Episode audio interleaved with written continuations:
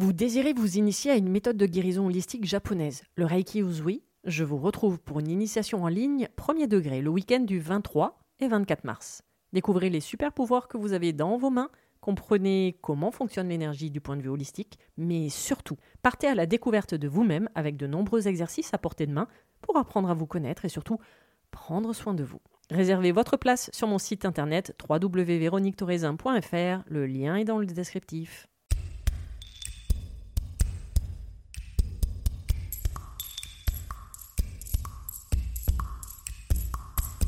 Bienvenue sur le podcast Mise en lumière holistique. Ce podcast a pour but de rendre accessible et surtout compréhensible le développement personnel, l'univers de l'énergétique et la spiritualité. Mise en lumière holistique est là pour vous apporter des clés de compréhension dans votre cheminement intérieur spirituel. Des clés pour avancer, comprendre et œuvrer sur vous-même. Je suis Véronique Thorezin, coach, mentor et thérapeute holistique antique. Et c'est la maladie, une sclérose en plaques, maladie neurologique dont je suis atteinte depuis plus de 15 ans, qui m'a permis de découvrir et plonger dans le monde énergétique il y a plus de 10 ans maintenant. De par mes propres expériences, mes connaissances acquises, mes compréhensions qui sont devenues aujourd'hui mon expertise, je vous accompagne avec ce podcast pour un moment de partage, afin de vous permettre de transformer votre monde intérieur et votre vie pour retrouver votre pouvoir intérieur et votre souveraineté.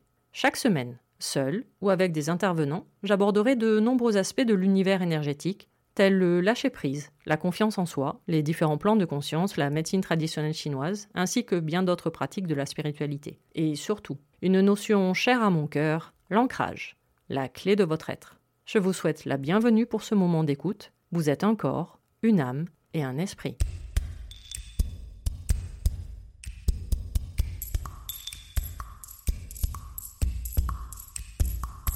Avant de commencer ce nouvel épisode, je voulais vous parler des soins audio hypno-méditatifs que j'ai créés afin de vous accompagner dans votre bien-être et votre cheminement intérieur spirituel. Ce sont des soins d'une trentaine de minutes amenés sous forme de méditation profonde sur les différentes blessures de l'enfant intérieur comme le rejet ou l'humiliation, également le lâcher-prise, la confiance en soi et même l'abondance. Ma voix et mes mots vous permettront d'atteindre votre inconscient en douceur de lever ou révéler des blocages, mettre en lumière des blessures, des émotions qui sont enfouies et qui se manifestent sous forme de maladies ou blocages physiques ou psychologiques. Ce sont des accompagnements thérapeutiques à toutes vos pratiques spirituelles ou coaching énergétique. Vous trouverez ces soins audio dans la boutique sur mon site internet www.lesclésdelame.fr clé avec un F. Le lien sera mis dans le descriptif. Allez, on commence ce nouvel épisode numéro 27 du podcast Mise en Lumière Holistique. Bonjour et bienvenue. Aujourd'hui, je vous parle de nouveau de maladie. Après l'épisode sur le cancer, l'endométriose, les allergies ou encore le mal de dos, il m'a été demandé le sujet sur la maladie d'Alzheimer.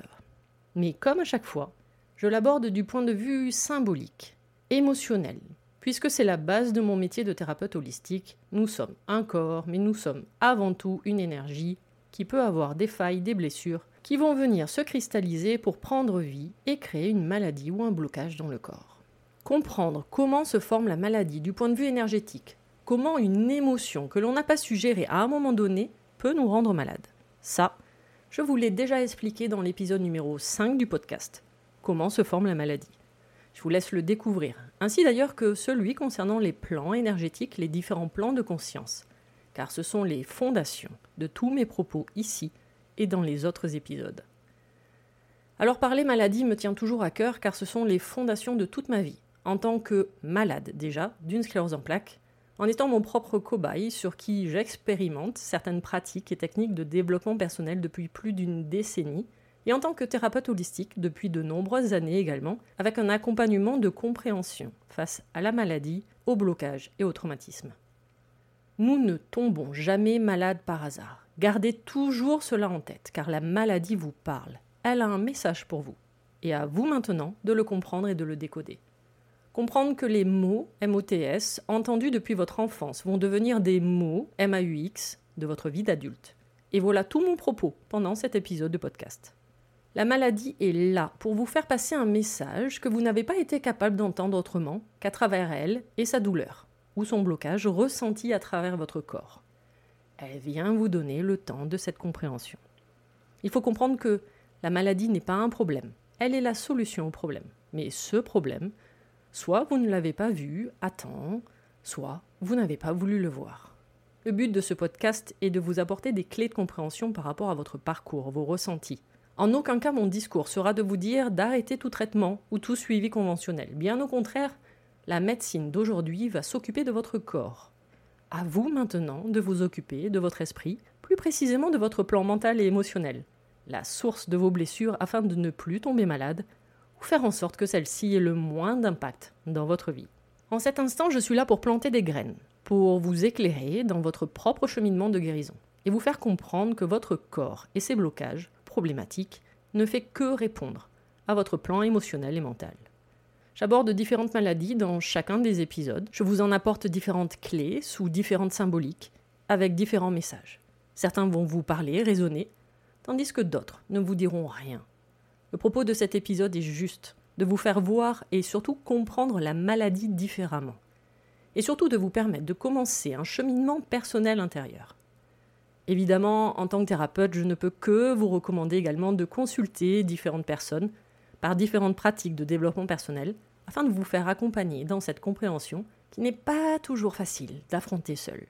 Aujourd'hui, donc, pour ce nouvel épisode dédié à la compréhension émotionnelle des maladies, je vous parle de la maladie d'Alzheimer. Maladie qui touche aujourd'hui plus de 55 millions de personnes dans le monde et qui touchera près de 78 millions de personnes en 2030. 140 millions de personnes atteintes d'ici 2050 d'après les chiffres de l'OMS. Vertigineux. 10 millions de nouvelles personnes atteintes chaque année. C'est la septième cause de décès dans le monde. En France, cela représente presque 900 000 personnes aujourd'hui. 2 millions en 2040, soit 225 000 nouveaux cas par an. Un cas est diagnostiqué toutes les 3 minutes en France. Bon, j'arrête de vous faire peur avec tous ces chiffres puisque le but de cet épisode est de comprendre ce qui se cache du point de vue émotionnel derrière cette maladie de l'oubli. Au niveau physiologique, c'est une dégénérescence nerveuse, c'est-à-dire une diminution du nombre des cellules nerveuses avec une atrophie cérébrale, une perte de la mémoire, perte du sens du temps et de l'espace également. Les malades atteints d'Alzheimer sont généralement des personnes qui sont arrivées à un stade de ne plus se sentir capables d'assumer leurs responsabilités, d'assumer leurs difficultés dans leur vie au quotidien. Et plutôt que de trouver une issue, des réponses ou des solutions, elles fuient. Fuir plutôt que mourir. Fuir une réalité qui ne leur convient pas ou qui ne leur convient plus, car cette réalité devient un véritable défi pour elles. Un véritable obstacle se dresse devant eux et ils n'acceptent pas cette réalité. Cela peut être aussi une façon de se protéger, de se mettre en protection de futures situations qui peuvent survenir plus tard, à un âge avancé. On peut prendre l'exemple d'une personne totalement soumise à son conjoint, avec un rapport malsain de manipulation même inconscient. Et plutôt que de divorcer, la maladie va se développer au fur et à mesure pour fuir la réalité du mariage. La personne préfère donc se couper de ses émotions en se rendant insensible au monde extérieur, qu'elle peut vivre ou ressentir comme une agression. Fuir, se couper de ses émotions. Si vous avez passé l'été avec moi, enfin du moins avec ce podcast, ces mots devraient résonner avec les différents épisodes dédiés aux blessures de l'âme de l'enfant intérieur. Oui, le masque du fuyant et la blessure du rejet. Nous sommes bien sur une problématique pure en énergétique d'incarnation. La personne refusant sa vie terrestre préfère se créer une vie en parallèle. Son corps est bien là, mais plus son âme. Elle est dans son nouveau monde imaginaire. Bon, vous aurez compris par mon discours, et me connaissant bien maintenant, que la personne malade d'Alzheimer perd au fur et à mesure son ancrage. Elle fuit de son corps, tout en restant vivante comme si son âme se désincarnait de son corps physique au fur et à mesure. Donc oui, elle perd son ancrage tout doucement, à chaque fois que la réalité la dépasse et qu'elle cherche à fuir. Derrière la maladie d'Alzheimer se cache également une notion d'amour. J'ai peur de ne plus être aimé. j'ai peur que l'on m'oublie. Donc par conséquent, il est temps que vous vous occupiez de moi, après tout ce temps à m'occuper de vous. Je vous laisse vraiment écouter l'épisode 23 sur la blessure du rejet. La personne atteinte ne s'est sûrement pas assez sentie reconnue tout au long de sa vie. Reconnue pour son travail, ses valeurs, ses compétences, ses capacités. Reconnue à sa juste valeur. Le passage à la retraite peut être délicat dans certains cas, car certaines personnes ne sont plus à rien sans leur travail. Enfin ça, c'est leur croyance. La maladie d'Alzheimer est associée dans certains cas à de la démence, perte de mémoire, de la confusion, de l'irritabilité, avec dans certains cas de la violence. Et ces comportements peuvent faire allusion au comportement d'un enfant. Et en écrivant ces mots pour vous, je repense à de récentes conversations avec des amis à propos de mes propres parents, où je leur avouais que j'avais l'impression d'avoir deux enfants à la maison, et pourtant ils ne sont pas diagnostiqués Alzheimer. Mais de temps en temps, par des comportements ou par des réflexions, j'ai la sensation que les rôles parents-enfants commencent tout doucement à s'inverser. J'essaie évidemment de prendre soin de leurs racines, par leur ancrage au maximum. Et également, j'essaie de ne plus avoir les mêmes attentes ou comportements. Moi, l'enfant, vis-à-vis d'eux, mes parents. Vous aurez compris que les personnes atteintes par cette maladie ne vivent plus dans l'instant présent. Elles se réfugient dans le passé. Car pour certaines, elles ont en plus une très grande capacité de mémorisation, et donc une quantité phénoménale d'idées, mais de vieilles idées. Et plutôt que de perdre son temps, donc de l'énergie, à créer de nouvelles pensées, de nouvelles idées, elles font au moins fatigant, ressasser des vieux souvenirs bien ancrés dans leur mémoire. Le rôle d'accompagnement avec des orthophonistes pour créer de nouveaux circuits nerveux d'apprentissage, même à un âge très avancé, peut être très intéressant. N'oubliez pas, ils voient leur âge avancer, ils se voient vieillir, et qui dit vieillir dit mourir. De très nombreuses personnes ont peur de mourir, ont peur de la mort. Et surtout en Occident où le sujet de la mort est tellement tabou, à la différence des pays asiatiques. Et ils ont sûrement l'impression ainsi, par la maladie, de ralentir leur vieillissement, de freiner leur pas vers la mort en renonçant à leur vie de personnes âgées, en retrouvant ainsi un comportement enfantin. Ils ont l'impression de s'éloigner de la mort, mais peut-être aussi qu'ils se cachent derrière des désirs ou des envies, même des fantasmes de jeunesse, d'enfants non assouvis. Comment s'en prémunir, ou du moins essayer Rester actif le plus possible du point de vue cérébral. Apprendre, analyser, réfléchir, jeux, mots croisés peuvent être très utiles par exemple. Mes parents, 72 et 83 ans, passent leur vie à faire des mots croisés. Deux heures le matin et pareil l'après-midi. Ils font même des compètes entre eux à celui qui aura trouvé le mot de la grille le plus rapidement. Alors j'avoue, ça le don quand même de m'énerver de temps en temps quand il y a des trucs urgents à faire, mais bon, si ça leur fait du bien, c'est le principal. Il faut stimuler leur cerveau, créer de nouvelles activités. Le but est d'être, et de vivre dans l'instant présent et non pas dans le passé, donc dans une zone connue qui les enferme. Surtout ne mettez pas la personne devant une situation difficile à vivre, où elle se retrouve sans issue, sans possibilité, et surtout face à ses émotions.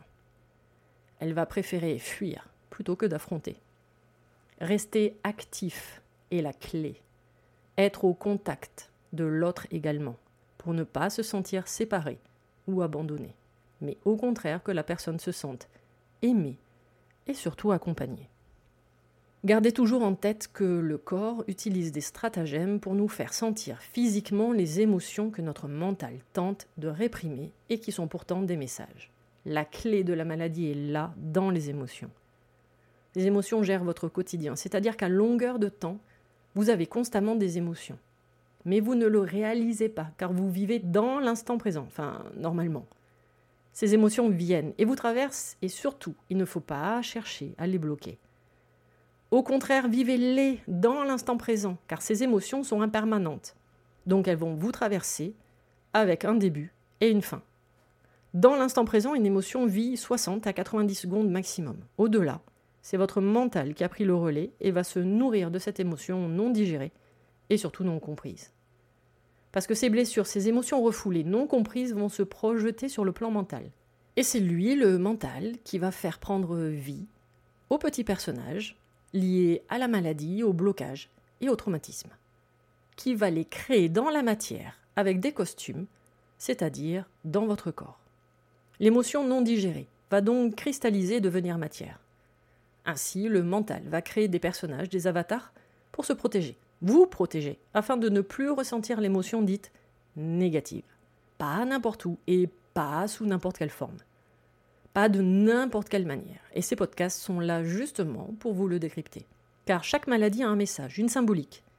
Et quand on comprend le message qu'elle a à nous faire passer, on peut parfaitement en guérir, car oui, nous avons absolument tous en nous le pouvoir de guérir des maladies. La guérison est un choix. Nous sommes le créateur de notre maladie. Nous avons donc également le pouvoir de créer notre propre guérison. Car en faisant ce choix de guérison, vous prenez vos responsabilités.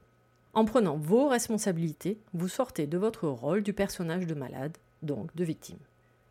Donc dès que vous prenez vos responsabilités face à la maladie, au blocage, au traumatisme, dès que vous comprenez que ce sont vos émotions, et uniquement vos émotions, et surtout leur interprétation de votre mental face à cette situation extérieure, mais ayant une résonance intérieure, vous êtes sur le chemin de la guérison.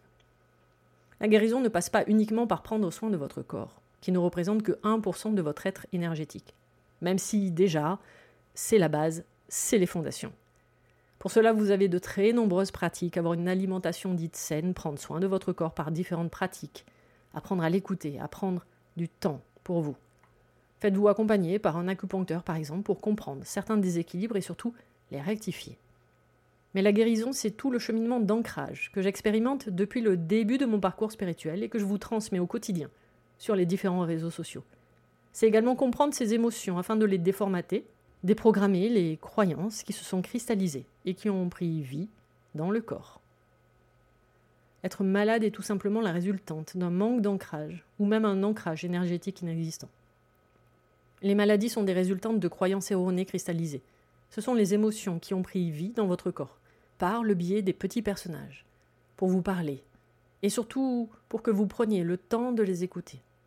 Et c'est là que d'autres pratiques de développement personnel comme la kinésiologie, les mémoires cellulaires, la sophrologie, l'hypnose, les soins énergétiques vont aller plus profondément chercher les émotions bloquées.